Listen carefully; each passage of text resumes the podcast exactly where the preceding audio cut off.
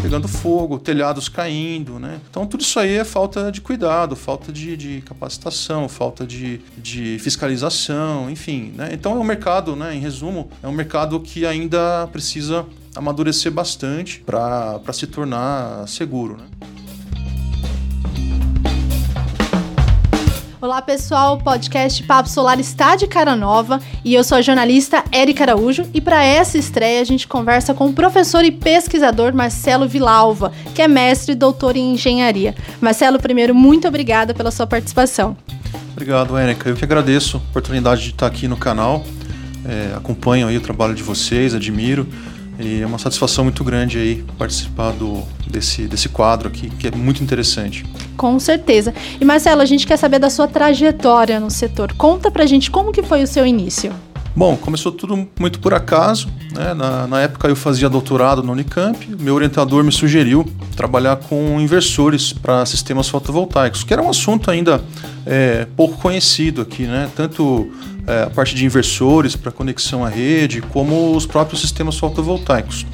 É, e aí eu descobri, né, nesse assunto, aí, muitas portas, né, um assunto muito interessante que estava surgindo aqui no Brasil, estava crescendo, a gente nem sabia que ia acontecer, tudo isso que vem acontecendo agora, né, as pessoas usando energia solar nas suas casas, a, energia solar contribuindo com a geração, é, com uma grande parte da geração de energia elétrica no Brasil, né? Naquela época a gente nem sonhava com essas coisas. Né? A gente está falando aí do ano de 2010, mais ou menos.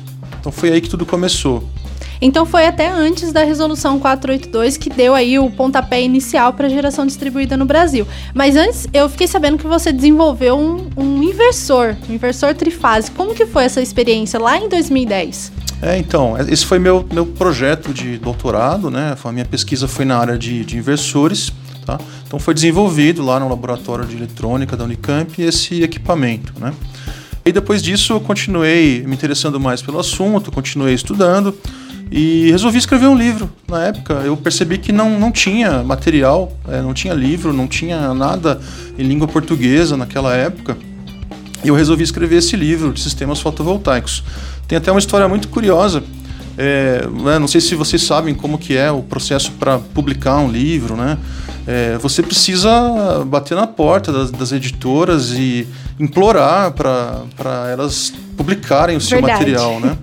Eu lembro que eu mandei, né? Eu preenchi fichas de várias editoras, mandei o material, ninguém respondeu. Só tive uma resposta e foi negativa. Olha, não estamos interessados no seu material. Nossa. Aí eu fiquei indignado. Não, eu falei não, porque eu sabia que energia solar era um negócio que estava vindo para ficar, né? No, no, resto do mundo já era uma realidade, né? Aqui ainda era um assunto de outro planeta.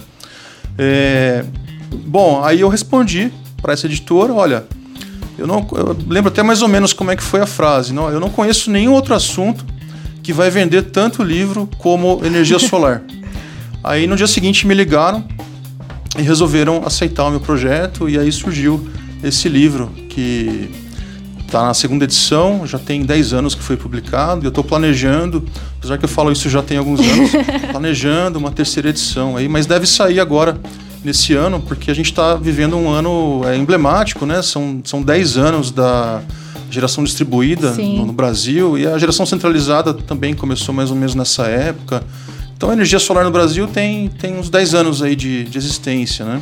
Sim, inclusive a gente vai comemorar agora, né? 10 anos, dia 17 de abril, a gente celebra aí os 10 anos da geração distribuída por meio da resolução 482. Conta pra gente, você chegou a participar dos bastidores ali em 2010, você já ingressando, né? Publicando o seu livro, participando nas discussões, tentando trazer é, o que é vivido lá fora, né? Como você bem comentou, lá fora já é a realidade, ainda aqui no Brasil era coisa do outro planeta. Como que foi? Tá. É, bom, não participei da, da, elaboração dessa resolução, né? É, mas acompanhei na época. É, foi realmente uma, uma grande comemoração, né? A, a, a, geração, a autogeração de energia elétrica deixar de ser uma coisa clandestina. Porque antes disso, se você tivesse em casa um sistema fotovoltaico, você podia ser preso, né? Você estava cometendo ali um delito, né? Você não podia conectar nada à rede, né? Então, é, essa resolução foi um marco, né?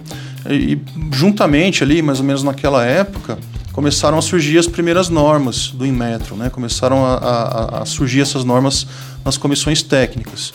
Aí uma das normas é, é, foi traduzida por mim. Nossa. Peguei a norma é, internacional, traduzi para o português e a partir disso é, começou a ser discutida. A, essa foi a norma para detecção de ilhamento de sistemas fotovoltaicos. Olha só, isso eu não sabia ainda. A gente aqui, com certeza, muitas pessoas ainda não sabia disso. É, você posso... pegou qual que é o número da norma? Agora você me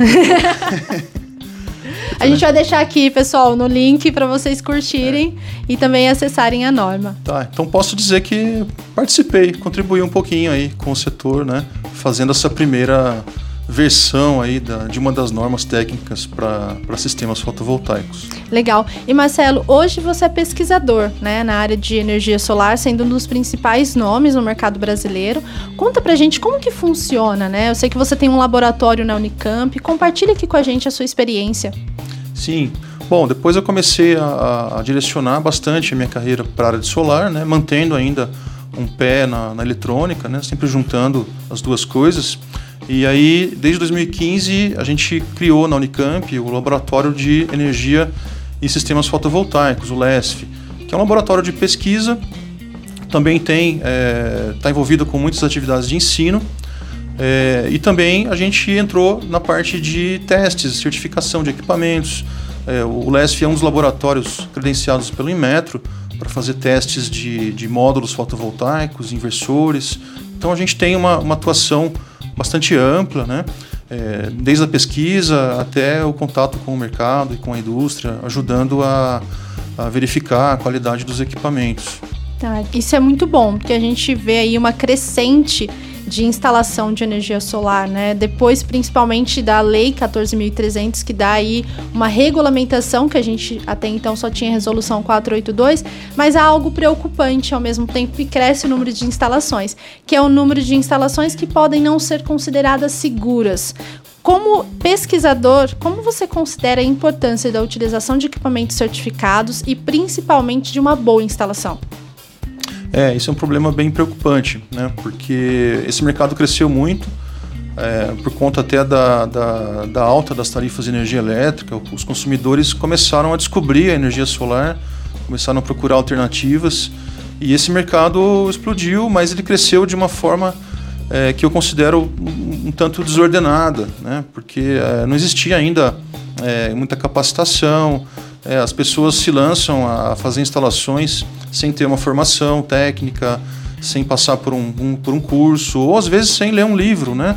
É, então, assim, a informação está disponível por aí, né? Você pode procurar é, informação, pode se, se, se informar, né? Se educar, mas a gente vê que tem muitos instaladores, né? Até empresas é, fazendo instalações que, é, que são é, não sei nem que palavra usar para essas instalações, né? Perigosas. E isso acaba é, sujando, né? Um, um, pouco a imagem da, da tecnologia, né? A tecnologia fotovoltaica é uma coisa fantástica, Sim. mas ela tem que ser bem feita, tem que ser bem instalada, tem que ser segura, tá? A gente vê aí sistemas que não funcionam bem, sistemas que pegam fogo, isso tem acontecido, a gente vê por aí de vez Verdade. em quando até com mais frequência do que a gente gostaria, né?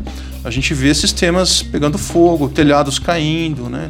Então tudo isso aí é falta de cuidado, falta de, de capacitação, falta de, de fiscalização, enfim. Né? Então é um mercado, né, em resumo, é um mercado que ainda precisa amadurecer bastante, né?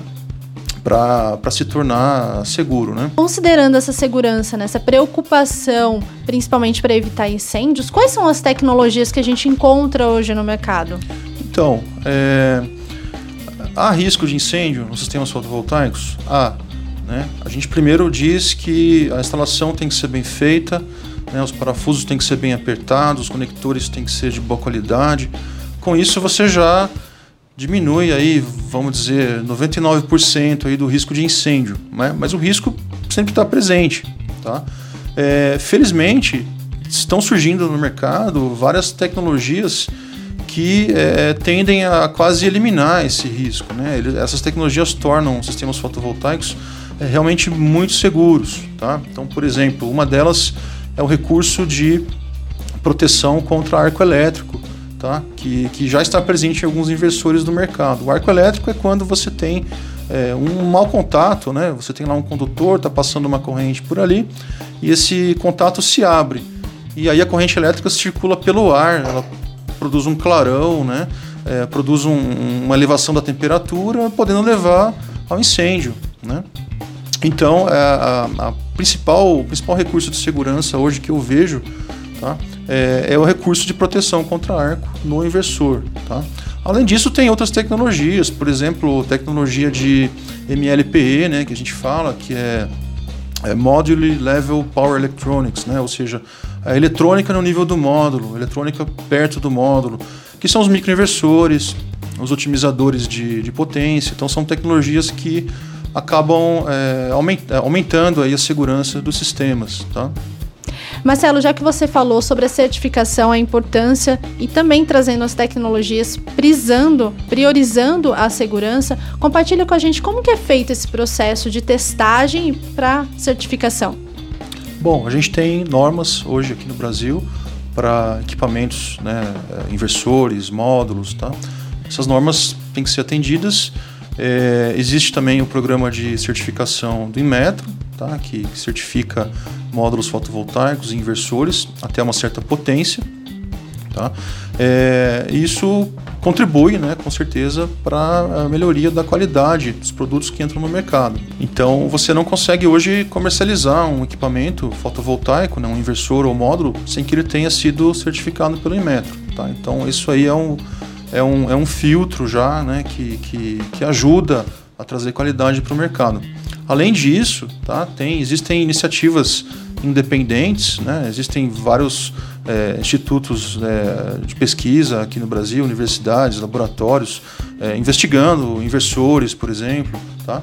É, como a gente tem feito aqui na Unicamp. Né? A gente tem uma, uma área de atuação que é, é a parte de, de qualificação de, de, equipamentos, tá? com uma ênfase grande hoje na parte de, de inversores. Tá? Então, qual é a nossa ideia? A gente quer buscar experiências internacionais, né?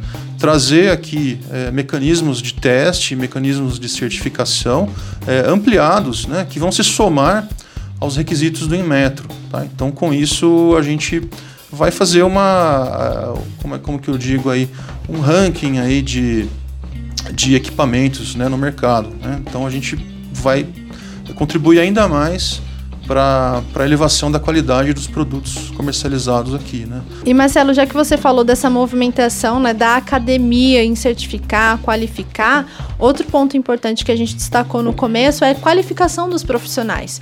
Hoje em dia, qual é a forma que um profissional pode se capacitar? A gente vê aí muitos profissionais que vêm migrando de outras áreas para aproveitar realmente esse boom de energia solar, mas é um cuidado, né? Não é simplesmente instalar um painel, um inversor, tem muita coisa por trás. Então, esse é um problema que está acontecendo no mercado, né? É, o cara que instalava antena de TV Agora ele virou instalador de sistemas fotovoltaicos. Pior do que isso, né? ele não, não só instala, mas ele projeta também. Né? É, são pessoas muitas vezes sem uma formação técnica né? na área de eletrotécnica ou na área de engenharia elétrica. Né? É, então, primeiramente, né, um, um, projeto fotovoltaico aqui no, no Brasil tem que ser é, tem que ser acompanhado, tem que ser assinado. Eu não, eu não gosto desse termo assinado esse termo, né, assinar, já, já ficou um tanto banalizado, né?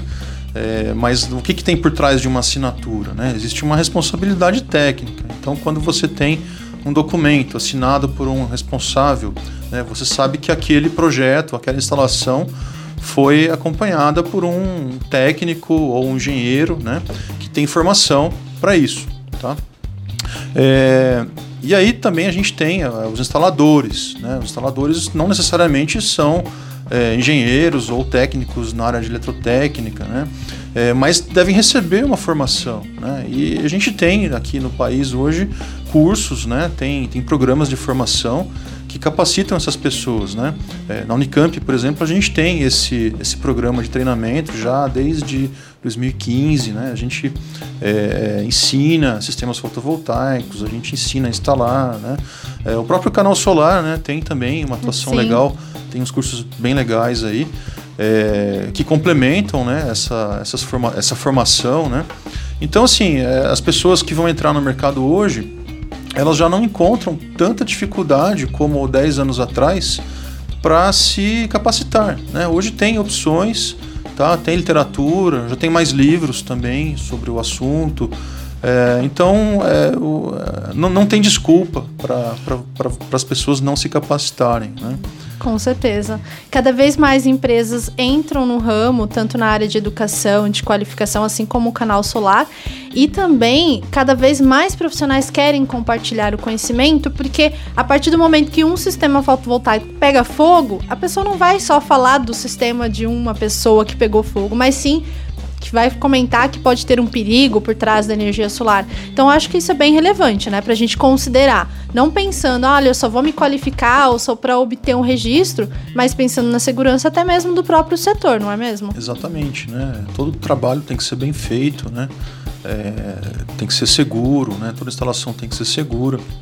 Então, é realmente muito importante aí a, a, a formação, né? A capacitação para as pessoas que vão atuar nessa área.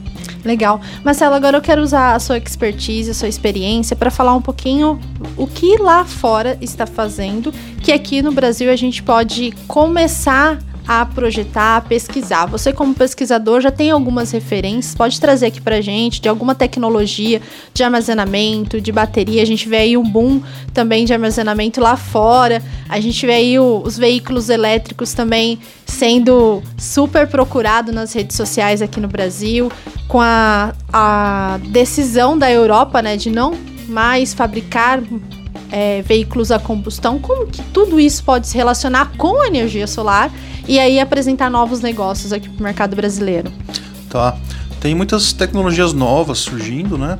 É, e felizmente a, a, velocidade com que elas chegam aqui no Brasil é até rápida, né? O, o que a gente usa aqui não é muito diferente do que está sendo usado lá na Europa ou nos Estados Unidos, né? É, tem uma certa demora, né, é, para algumas coisas chegarem aqui para a gente. Por exemplo, né, eu falei agora há pouco do, da proteção contra arco elétrico, né? Isso já é obrigatório lá nos Estados Unidos, já tem uma norma vigente lá, as pessoas já estão usando, os equipamentos já têm. E aqui ainda é opcional, né? O, investidor não, não precisa ter, né? Ele deveria ter, mas não precisa, não tem ninguém, nenhuma norma, nada que obrigue a ter esse recurso, né? Mas aos pouquinhos, né, isso vai chegando, o mercado vai perceber que isso é interessante, que é importante, e aí depois os comitês técnicos vão achar legal também colocar isso nas normas. Então a tecnologia acaba se consolidando aqui, né? Então tem uma certa uma pequena demora aí para isso acontecer, né? Mas em relação a, a a novos, no, novos materiais, né, novas células fotovoltaicas, é, no, novos inversores. Né? A gente tem, tem aqui no Brasil é, tecnologias tão, tão boas quanto é, as que estão disponíveis no, em outros países. Né? Tanto que você vê, né, tem grandes fabricantes mundiais, todos eles estão aqui no Brasil, tem, tem escritório, ou tem fábrica, ou tem distribuição. Eles estão presentes aqui, eles estão de olho aqui no nosso mercado, né? São, são marcas internacionais, né? Então isso é bem, bem legal. Nosso mercado está bem servido de tecnologia. E a tendência hoje, né, cada vez mais, é começar o uso de baterias nas residências para fazer gerenciamento inteligente da energia, né? É, o que, que, seria isso aí, né? Um exemplo, né? Eu posso armazenar energia é, durante o dia para usar à noite, né? Ou se eu estiver usando é, ainda, ainda não se usa muito isso, mas é uma possibilidade, tá? A energia pode ter é, preços diferentes em horários diferentes, então eu posso armazenar energia quando ela é mais barata e depois usar quando ela é mais cara. Ou eu posso querer me tornar totalmente independente da rede, tá? Olha, não, não, não, não vou consumir mais energia da rede, tá? Então eu vou precisar de um banco de baterias. Então essa tecnologia já já já está sendo disponibilizada aqui hoje, né, no, Brasil, né? Está crescendo bastante. E a próxima tendência aí que eu vejo é a integração de sistemas fotovoltaicos, né, energia solar, com a mobilidade elétrica. Né? A gente já viu aí que muitos países já é, determinaram que em 2000 e qualquer coisa aí, 2030, 2030 2035, 2050, é, ah, não vai mais ter carro veículo a combustão, tá? É lei, é regra, não, não vai, não sei se eles vão manter, né, essa, essa meta aí, mas você vê que já existe a vontade, né, é, de abolir, né, os veículos a combustão é, na Europa, a Europa que está liderando essa tendência. Sim. Estados Unidos não muito, mas também já existe lá uma grande é, procura né, por veículos elétricos. É, e aí vem um negócio interessante, né? O veículo elétrico ele não, é, não sobrevive, ele não existe sem a energia solar. Tá? Muitas pessoas acham que o fato de você ter um, um, um veículo que tem um motor elétrico e não está queimando gasolina, né? ele vai ser um veículo é, super sustentável, ecologicamente limpo. É, nem tanto, né? Porque Depende você, da fonte, você né? precisa tirar energia de algum lugar, né? Então, se você Exato. queima carvão, óleo, né? É, para produzir energia elétrica, então você só tirou o problema de um lugar e colocou no outro. Mas quando você fala da possibilidade né, de todo mundo ter em casa um sistema fotovoltaico, é, de termos sistemas fotovoltaicos nos pátios é, de, de estacionamento das empresas, nos supermercados, shoppings, né? Aí você vai ver que a mobilidade elétrica vai se tornar bastante limpa. Né? Então, é, energia solar e mobilidade andam juntas, é, vão sempre existir juntas né? e se complementar. É, com certeza. Até mesmo a cidade de São Paulo, aqui no estado, foi pioneira decretando uma lei que prédios públicos que começarem a serem construídos a partir deste ano terão que ter pelo menos dois pontos, posso estar enganada e salvo engano, dois a três pontos, dependendo da capacidade de vagas ali no estacionamento. Então isso mostra que principalmente a mobilidade elétrica vem também para o Brasil, mas esse ponto que você falou é muito interessante, porque a gente pode falar, né? A gente só tem veículo elétrico, não está emitindo gás carbono, gás da, do efeito estufa. Mas da onde que vem essa fonte, né? De uma termoelétrica movida a carvão, enfim, né? Eu acho que é um ponto muito interessante até na hora de fazer essa discussão de colocar na mesa, né? Falar, olha, como que a mobilidade elétrica, até porque a gente tem aí alguns obstáculos, é, tempo de carregamento, a gente sabe também que não é algo igual colocar gasolina, né? Chega no posto, abastece tem aí uma, duas horas, dependendo, até oito horas de carga, dependendo da capacidade da bateria e também do, do carregador. Mas é um ponto bem interessante. E eu queria que você comentasse, já que você falou de fontes, a matriz brasileira, né? Ela é considerada renovável, tem a sua maioria aí de hídricas, mas a gente viu aí nos últimos anos diversos problemas até climáticos em decorrência de vários fatores, não só no Brasil, mas no mundo todo. A gente viu a COP26. Como que você analisa essa migração, essa transação, é, essa transição energética que vem acontecendo, né? De mais renováveis, como eólica e solar? É, o Brasil, é, ele sempre se orgulhou, né, de ser um país, é, do ponto de vista de geração de energia elétrica, é, limpo, né, sustentável, porque a, a, base da nossa geração é hidrelétrica. Bom, todo, todo mundo sabe isso. É, mas a gente observou né, no, nos últimos anos, aí, nos últimos 10, 15 anos, um aumento muito grande do uso de combustíveis fósseis, tá? gás, é, petróleo. É, isso é preocupante, né? porque é um país com tantos recursos e a gente está olhando, está tá usando fontes é, que são sujas, né? fontes que não são renováveis. É, e tem outras opções, né? é, por exemplo, eólica e solar. Tá? O mercado de eólica cresceu bastante, né? não, não tanto quanto poderia ter crescido, eu acho. Né? Teve alguns problemas. Teve, por exemplo, usinas eólicas construídas que não tinham linha de transmissão para levar energia. Então a usina ficou parada. Então a gente vê uma certa desorganização aí na, na, nas coisas, né? Mas cresceu, existe um mercado. Depois veio a solar, tá? Então a energia solar veio para somar, né, veio para contribuir com a, a, a, matriz energética brasileira, né, reduzindo aí a nossa dependência de combustíveis fósseis, né. E você vê alguma mudança, né? Quais são as alterações aí básicas que precisam ser feitas no sistema interligado nacional? A gente sabe, você acabou de comentar, né? Linha de transmissão. Isso é, chega a ser até ridículo, né? A gente tem uma, ali uma fonte de energia, mas a gente não consegue conectar. E a gente vê também muitos lugares que ainda não têm acesso a esse sistema, né? Principalmente comunidade ribeirinha. Como que a gente pode é, ver, né? Pesquisar, desenvolver é, a a expansão tanto de linha de transmissão como também de geração de energia, de repente até um alto consumo. Tá. O nosso sistema elétrico ele é até bem conectado, né? Todas as regiões do Brasil são, são bem conectadas, é, exceto região norte, né? É, eu vejo como uma, uma alternativa interessante, né?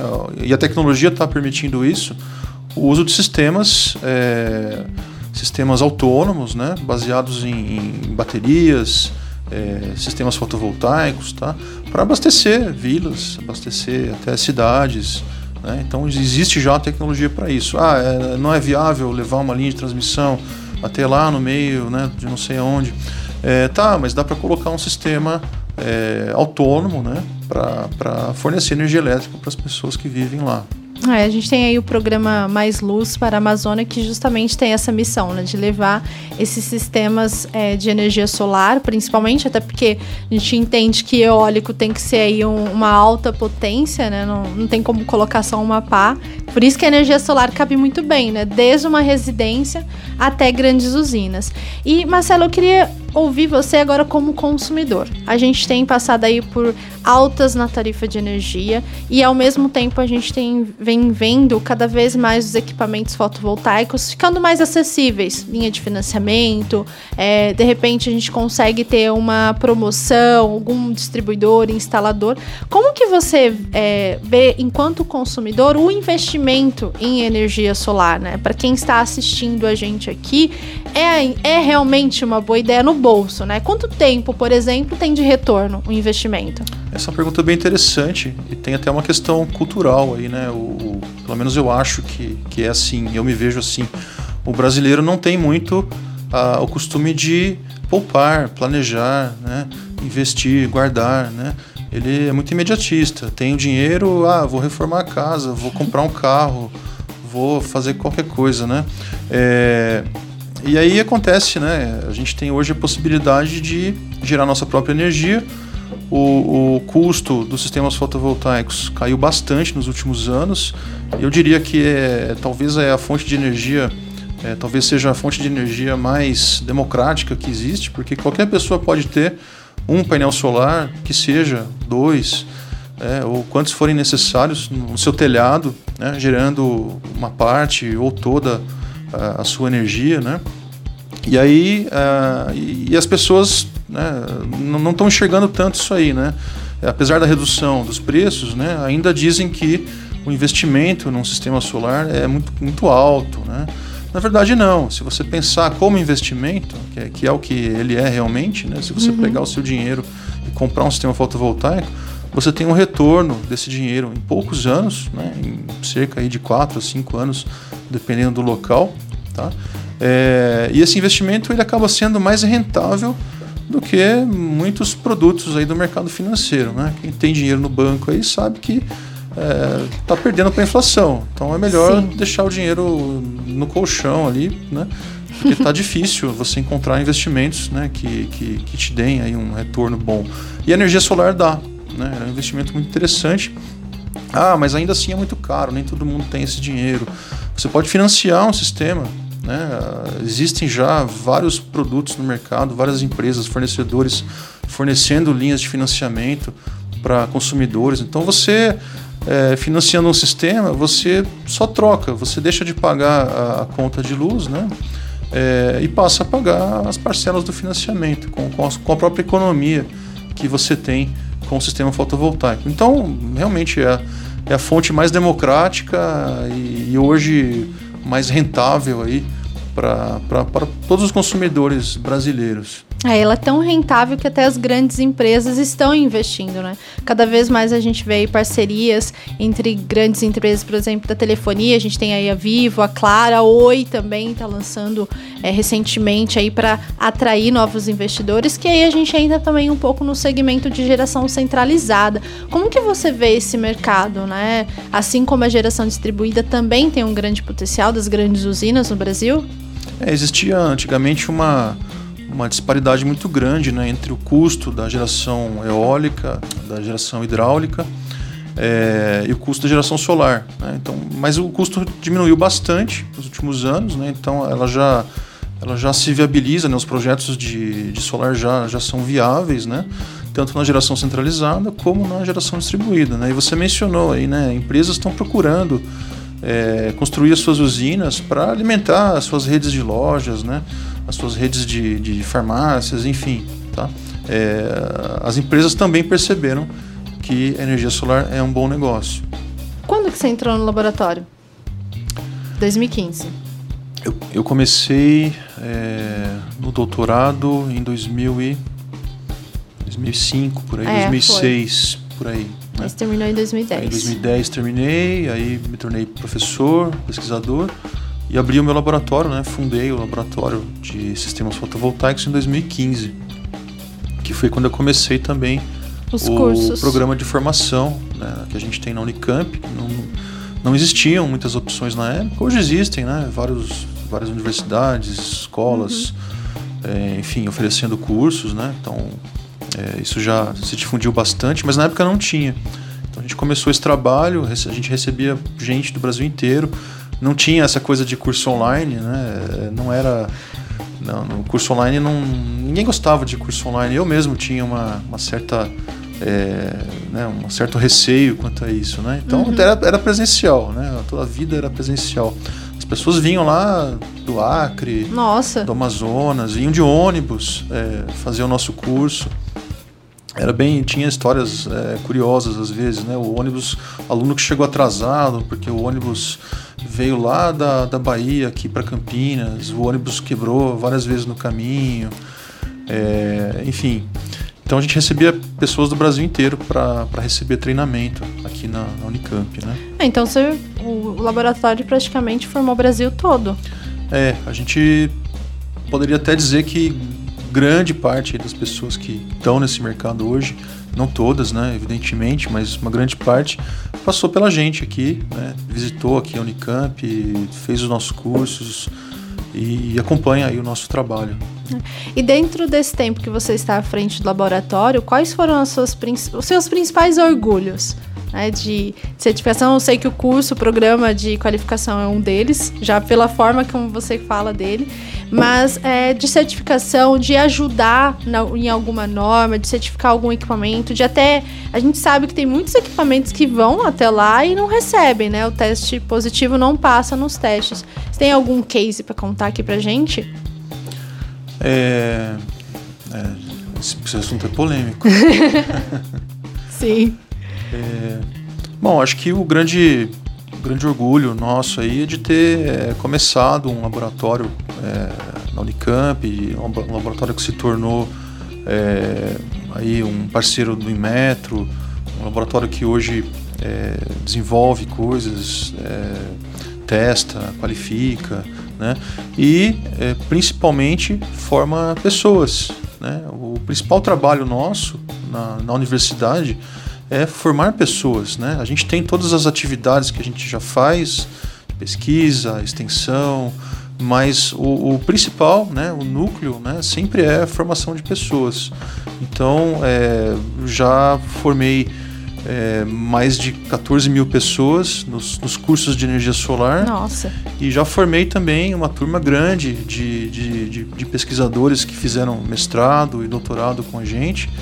E é interessante ver hoje que essas pessoas estão inseridas no mercado, estão sendo procuradas. É, tem até empresa tirando aluno meu. É, então, é, a gente vê que realmente a gente fez um trabalho aí de, de qualificação aí de pessoas. Né? Ah, você já formou mais de 14 mil alunos. Mas eu quero saber, você já instalou um sistema fotovoltaico? Que todo mundo comenta, né? O professor Marcelo, mas a gente já viu o engenheiro eletricista Marcelo em um telhado, em uma usina? É, essa é uma boa pergunta, né? Porque muitas pessoas pensam, né? Porque a gente está na academia, está na área de pesquisa, na universidade a gente tem uma, uma desconexão né, com, com a prática, né? Pelo contrário, né? eu pelo menos procuro sempre conhecer as coisas que eu ensino e sempre que eu tenho oportunidade, já algumas vezes até subir em telhado. Não é, não é o meu trabalho, né? Não, não faz sentido, né? Eu trabalhar com, com instalação. Mas é legal, já tive a oportunidade de acompanhar algumas instalações com, com é, profissionais que eu conheço, às vezes me convidam. é, ou eu me convido, né? Já subi em telhado para instalar módulo, né? Então eu sei como é que se faz, né?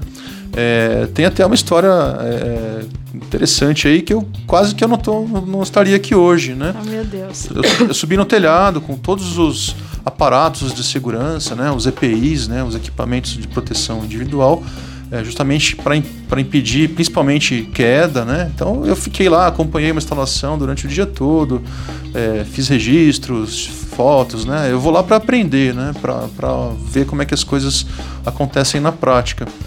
E aí, legal, no final do dia, na hora de ir embora, eu tirei o, os equipamentos de segurança para descer do telhado, né?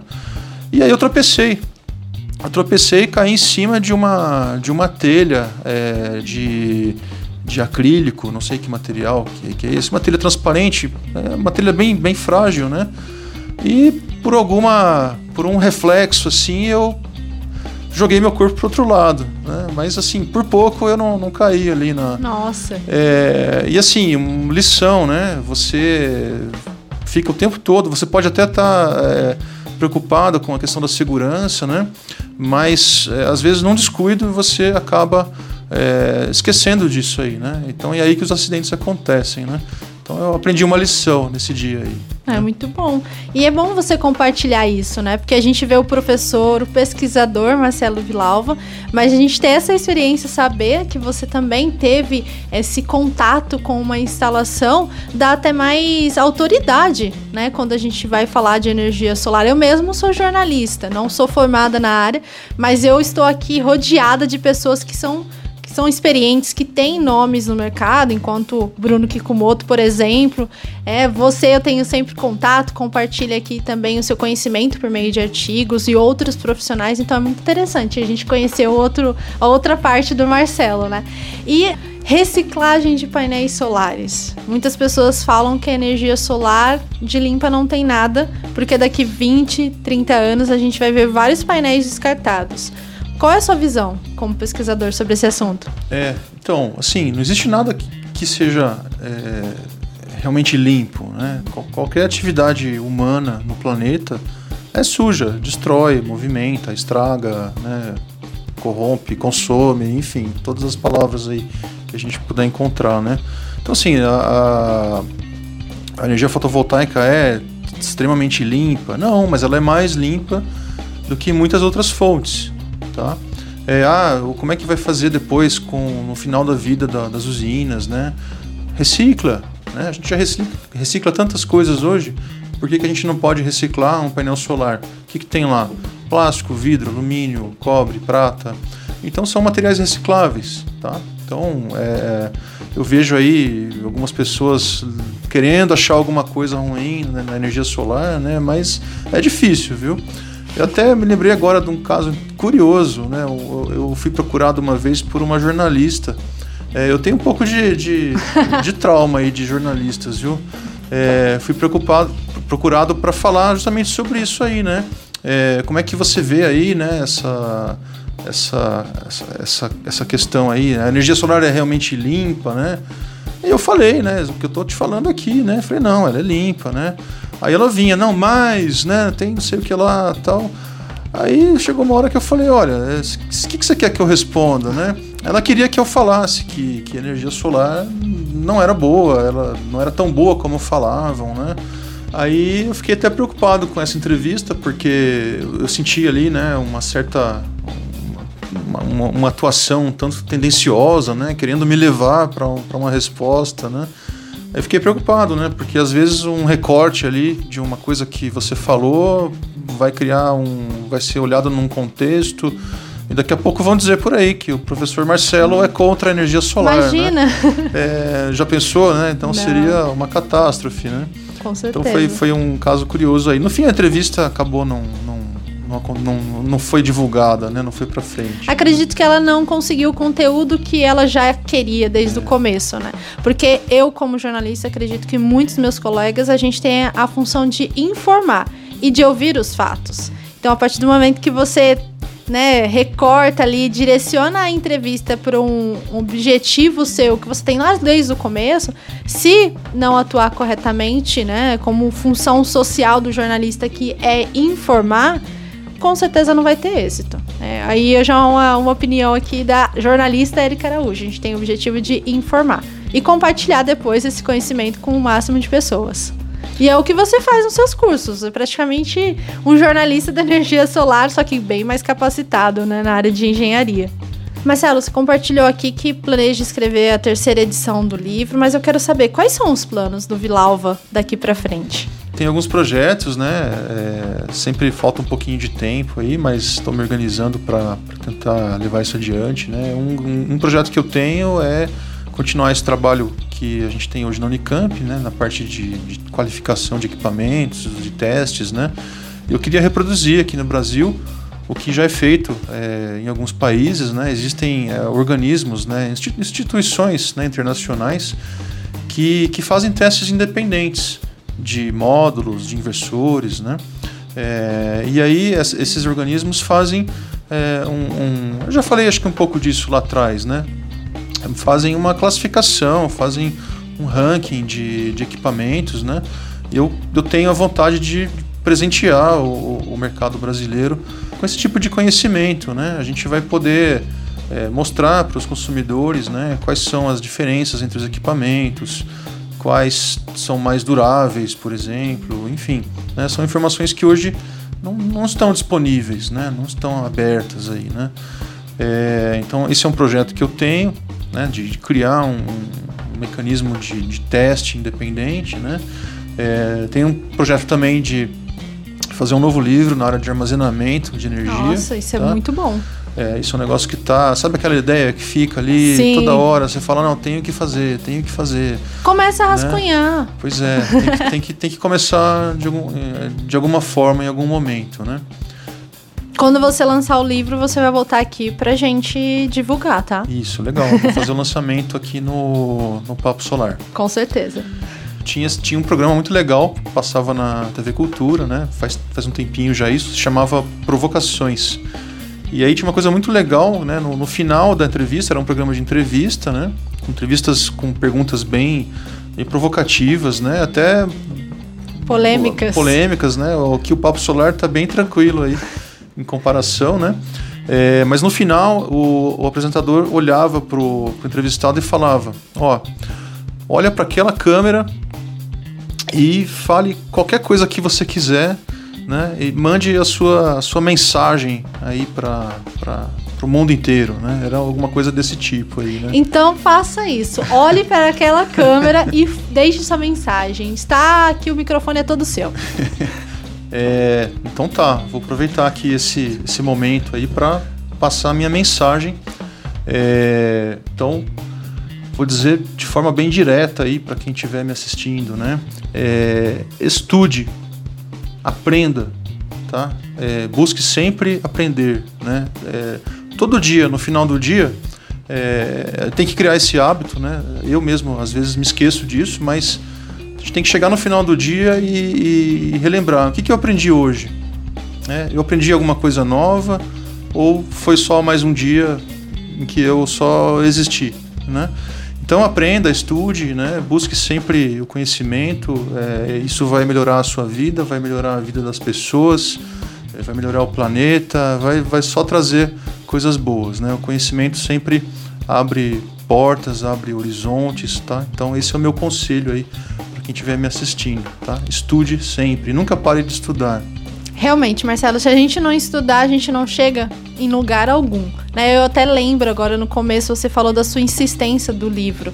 Eu acho que fez parte de você o estudo, a confiança que você tinha na sua obra, né? Levar e responder aquele e-mail. Falar, olha, vai ser um dos, mais, um dos livros mais vendidos sobre energia solar. E chegou até aqui, inclusive aqui no Papo Solar. Então eu queria agradecer a sua participação e principalmente por você compartilhar sua trajetória e aí as suas várias experiências. Eu que agradeço o convite, foi uma satisfação estar aqui com vocês e podem me convidar sempre que eu venho bater um papo aqui com vocês. Valeu, Marcelo. E para você não perder nenhum episódio do Papo Solar, já faço o convite. Clique no sininho e também compartilhe com seus amigos. Até a próxima!